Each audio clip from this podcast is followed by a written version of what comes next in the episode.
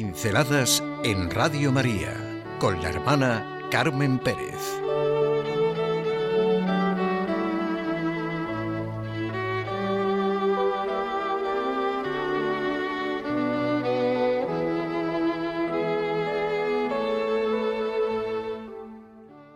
Una fiesta preciosa, la visitación.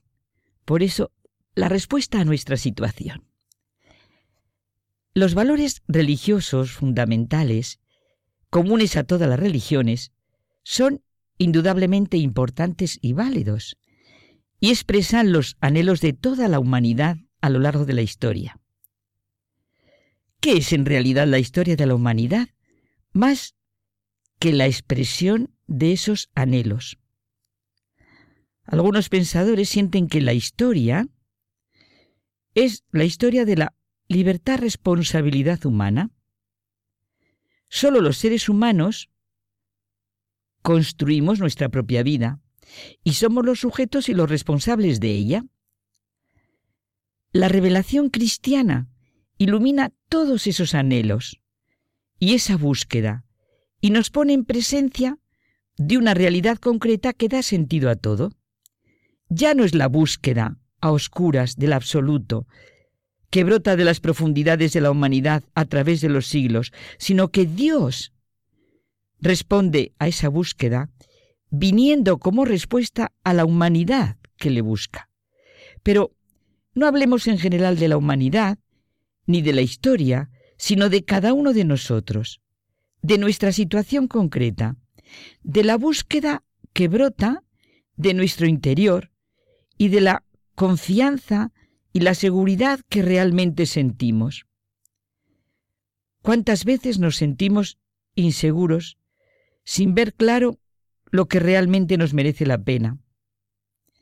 O desorientados, metidos en la vorágine de tantas y tantas cosas. Ante nuestras incertidumbres, nuestros desánimos, nuestras miradas perdidas, Dios responde a esa búsqueda y viene con respuestas concretas. Si realmente buscamos, abrimos los ojos y escuchamos. Hoy hay una respuesta clara y sencilla. Todos somos capaces de entenderla. Nos viene desde una pequeña localidad de las montañas de Judea, distante unos seis kilómetros al oeste de Jerusalén. Se llama Ain Es un lugar lleno de ternura, de vivencia, de familia, de una sencilla grandeza que ensancha el corazón. El corazón se llena de luz, de esperanza, de realidad. Las fiestas que celebramos están para ser una respuesta a nuestras situaciones, para que nos alimenten en la vida, para hacernos levantar los ojos y el corazón, sumergido tantas veces en nuestros egoísmos, miedos y desánimos. El entrañable relato de San Lucas, leído allí, conmueve. Y también conmueve, leído a solas, pero claro, piensen en el mismo sitio. Qué fácil es ver a María en camino, a prisa, a través de las montañas, para ir a casa de su prima.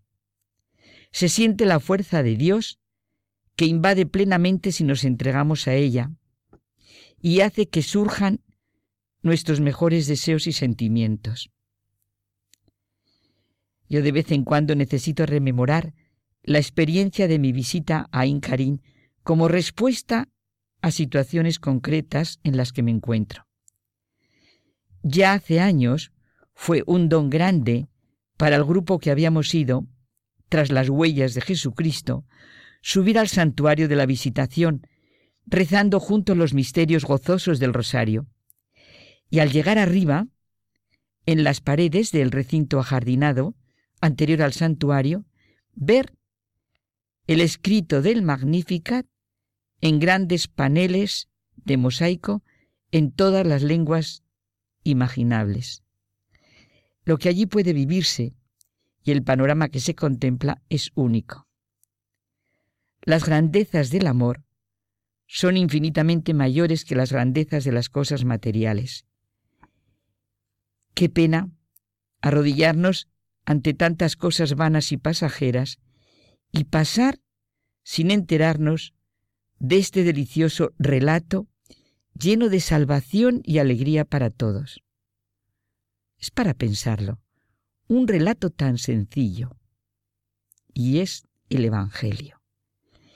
El Dios hecho hombre en el seno de su madre, la jovencísima María, se encuentra con Juan, el precursor, en el seno de su madre Isabel, la ya mujer madura. Y de la abundancia del corazón habla la boca. Por eso de la boca de, las, de estas dos madres, ejemplos de maternidad, estalla el misterio, la revelación. ¿Tenemos mirada y corazón para ver la escena? Bendita tú entre las mujeres y bendito el fruto de tu vientre. ¿Quién soy yo para que me visite la madre de mi Señor? En cuanto tu saludo llegó a mis oídos, la criatura saltó de alegría en mi vientre. Dichosa tú que has creído, porque lo que se te ha dicho de parte del Señor se cumplirá. Y María dijo, Proclama mi alma la grandeza del Señor, me llamarán bienaventurada todas las generaciones. Claro que la revelación cristiana nos pone en presencia de otra cosa, nos pone de la manera más sencilla en presencia del plan del amor de Dios sobre nosotros mismos, una manera tan sencilla como es el encuentro de estas dos madres que han creído. La fe nos muestra, en escenas así, nuestra cara auténtica, lo que Dios trata de realizar en cada uno de nosotros. Precisamente, estando en Aincarín, saboreamos juntos unos amigos lo que nos había dicho el sacerdote que nos guió en esta peregrinación a las huellas de Cristo. Fe es caer en la cuenta de lo que Dios hace en mi historia personal. Repito, fe es caer en la cuenta de lo que Dios hace en mi historia personal. Cada uno de nosotros podemos rezar el Magnificat si hemos creído en lo que el amor de Dios puede hacer en nosotros, si no lo impedimos. Siempre recuerdo con gozo el que un día, al acabar de confesarme, me dijera al sacerdote, el amor de Dios es más grande que nuestro pecado, y de todo lo que más parezca hundirnos, procure rezar llena de confianza el Magnificat. Allí en Ain Karim, el Magnificat en todas las lenguas, para que sea la respuesta a nuestra situación. En el relato de la visitación, San Lucas muestra cómo la gracia de la encarnación, después de haber inundado a María, lleva salvación y alegría a la casa de Isabel. El Salvador de los hombres, oculto en el seno de su madre, derrama el Espíritu Santo, manifestándose ya desde el comienzo de su venida al mundo, dice San Juan Pablo II.